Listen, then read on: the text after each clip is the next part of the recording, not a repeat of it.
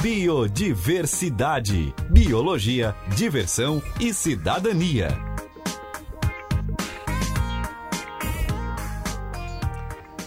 Conectado com a gente está o biólogo professor Fernando Carvalho. Muito bom dia, Fernando. Bom dia, Rafael. Bom dia, ouvintes. Tudo bem? Tudo bem. Fernando, há algumas semanas surgiu a notícia de que centenas de elefantes tinham morrido em Botsuana, na África. Inicialmente se pensou lá que era envenenamento ou até caça, né? Porque uh, se encontraram as carcaças dos animais, mas parece que saiu o resultado do, dos exames nos animais o que realmente aconteceu com esses elefantes, professor?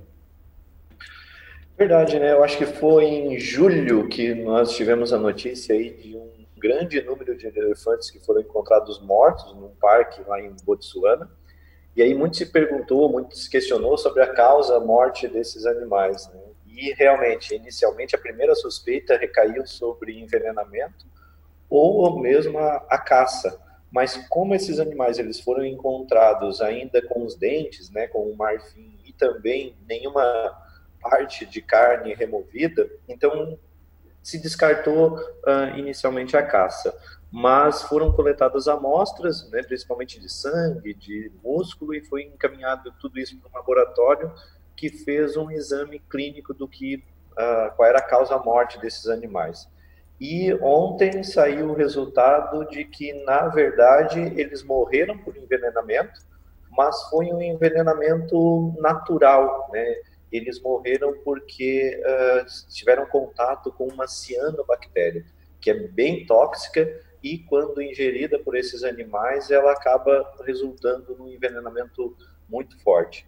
Essa cianobactéria, Rafael, ela está presente aí na água Geralmente, quando nós temos muita matéria orgânica uh, adicionada a corpos d'água, quando nós temos uma temperatura muito elevada, nós temos uma proliferação muito grande desse tipo de alga. E isso causa o envenenamento dos animais. Então, eles foram né, encontrados próximos a corpo d'água também.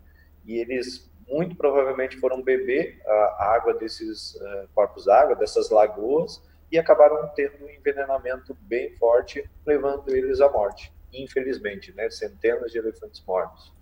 É, infelizmente. Então, ele, é, eles, na verdade, comeram essas cianobactérias. Isso mostra que que os animais consomem, natural ou não, pode às vezes fazer mal a eles. E, e os alimentos que nós oferecemos aos animais, professor, podem causar algum mal, algum envenenamento? Bom, uh, geralmente né, os animais eles têm uma dieta é, bem específica e uma dieta que uh, faz com que eles não tenham essa característica de envenenamento. Né? E quando a gente pensa em alimentos fornecidos por humanos para os animais, a gente sim tem alguns problemas, Rafael. Não tanto de envenenamento, mas muito em relação a causar algumas doenças por exemplo, cáries em animais, né, quando a gente tem fornecimento de uh, alimento antrópico, digamos assim, ou alimento humano, causa cárie neles. Uh, nós temos problemas de diabetes, colesterol alto em grupos. Então, assim, sempre que a gente tem a oferta de recurso alimentar que não é natural a esses animais, nós sim podemos causar um problema a eles. Então, a gente tem que ter sempre muita atenção. Às vezes, né? As pessoas têm uma boa vontade em dar um alimento para eles por achar que eles estão necessitando, estão com fome, mas aquela ação que ela teve uma intenção boa, ela pode causar um problema, sim, para esses animais, se essa alimentação for frequente, se for em grande quantidade, né? É, nós, inclusive, já comentamos aqui, né, Fernando, que no Parque de Maracajá, por exemplo, ou no Mirante da Serra, é, temos lá diversos exemplos das pessoas interagindo com os animais. E quais os cuidados que as pessoas precisam ter para evitar problemas com esses animais? Bom, uh, eu acho que esses locais em, específico, eles têm um diferencial que é os animais sendo um atrativo para os visitantes. Então, essa interação entre visitantes e animais, ela vai acontecer. Uh, e o que a gente sempre recomenda é que as pessoas evitem pelo menos dar chips, batata frita, refrigerante, né, aqueles docinhos, aquelas guloseimas que os animais adoram, mas que acabam causando problema. Então, sempre que a gente tem uma característica, às vezes, de visitantes interagindo com animais silvestres, primeiro, né, manter o distanciamento e não encostar nesses animais, porque a gente tem que lembrar que eles não são de estimação e eles podem se sentir assustados e morder, causar um, algum ferimento, algum acidente. E depois, se for ofertar algum recurso alimentar para ele, que priorize frutas, que priorize itens que fazem parte já da dieta uh, normal desses animais. Então, dá sempre prioridade para alimentos uh, mais saudáveis a eles. Né? Frutas são sempre uma boa pedida. Às vezes, algumas sementes, castanhas também são interessantes, mas uh, esses cuidados a gente tem que ter sempre, né? Não ofertar alimentos que podem causar um problema para essas populações, ou podem, pior, né? Ou a gente pode ter uma característica de oferta de grande quantidade de alimento, e isso faz com que eles fiquem dependentes da, das pessoas para conseguir se alimentar e para conseguir aí ter o seu, o seu lanchinho da manhã, o seu lanchinho da tarde. Né? Então, sempre fazer isso com muito, muita cautela. O ideal é não fazer, mas né, é, sempre que houver essas situações, priorizar aí alimentos que são mais saudáveis aos animais. Fernando, e, o, e o, os bebedores de beija-flor? Eu já ouvi dizer que eles fazem mal aos, aos essas aves. Isso é verdade?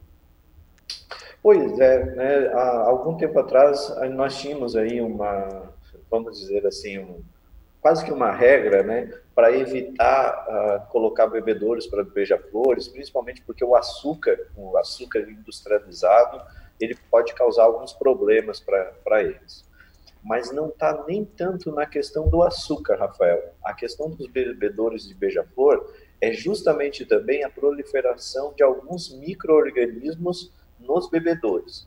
Então, quem tem né, esses bebedouros em casa, quem oferta esse recurso para os beija-flores, acaba tendo que ter uma atenção muito grande na higiene desses bebedouros. Então, é recomendável que a gente, todo dia, antes de repor a água para os animais, faça uma higienização, então lave muito bem o bebedor, tire qualquer resquício né, de, uh, ainda de alimento que possa ter ali, higienize bem o bebedor, faça a reposição e disponibilize a eles. E também vale aquela dica, não fazer uma, né, não disponibilizar muito recurso, porque isso acaba tendo um efeito adverso para os beija-flores, porque eles ficam uh, dependentes daquele recurso ali. Eles evitam ir procurar fontes de alimentos naturais e eles ficam sempre próximos a esses bebedouros.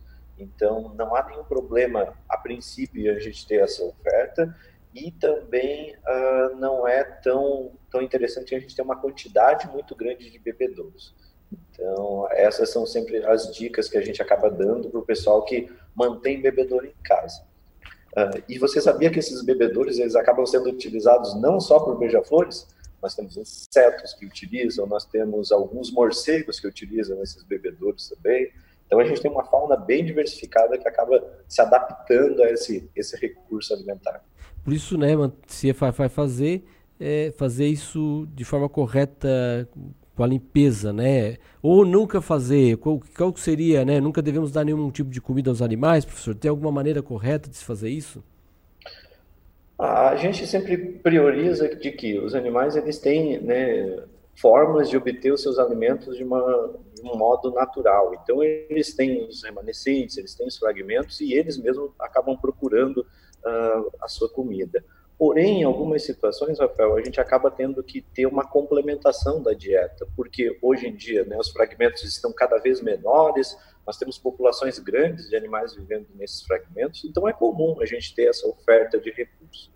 Mas uh, o que a gente sempre aconselha é, as pessoas gostam de ter, por exemplo, os passarinhos, né, vindo comer uma fruta, vindo comer uma semente uh, em casa. Então, assim, sempre priorizar alimentos que são próximos à dieta natural desses, desses bichos e também não ofertar em grande quantidade. O maior problema talvez seja a quantidade, porque quando você coloca muita comida, você acaba atraindo muitos animais e se você faz isso todo dia, você acaba tendo aí uma dependência deles para o recurso que você está fornecendo.